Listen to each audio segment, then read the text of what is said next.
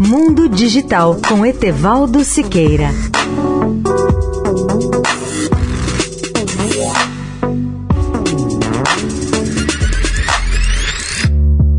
Olá, amigos da Eldorado. A SpaceX pode perder a corrida para enviar a primeira missão espacial privada a Marte.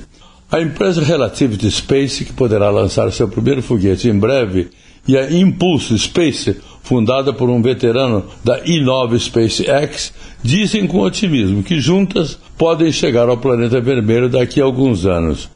Durante muito tempo, Elon Musk, fundador e executivo-chefe da SpaceX, falou em tornar a humanidade uma espécie interplanetária, enviando algum dia colonos para Marte. A empresa está construindo uma espaçonave gigante, a Starship, com esse objetivo em mente. Mas outra empresa de foguetes mais nova, a Relativity Space, e uma pequena startup fundada por um engenheiro que costumava chefiar o desenvolvimento de motores de foguetes da SpaceX, anunciaram na terça-feira planos para enviar um módulo de pouso robótico desenvolvido de forma privada para Marte.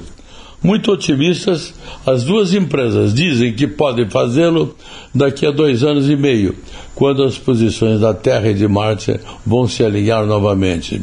Se a missão comercial a Marte for bem sucedida, poderá abrir um novo mercado no qual instituições, empresas e agências espaciais nacionais poderão enviar cargas úteis para o planeta vermelho a um custo econômico.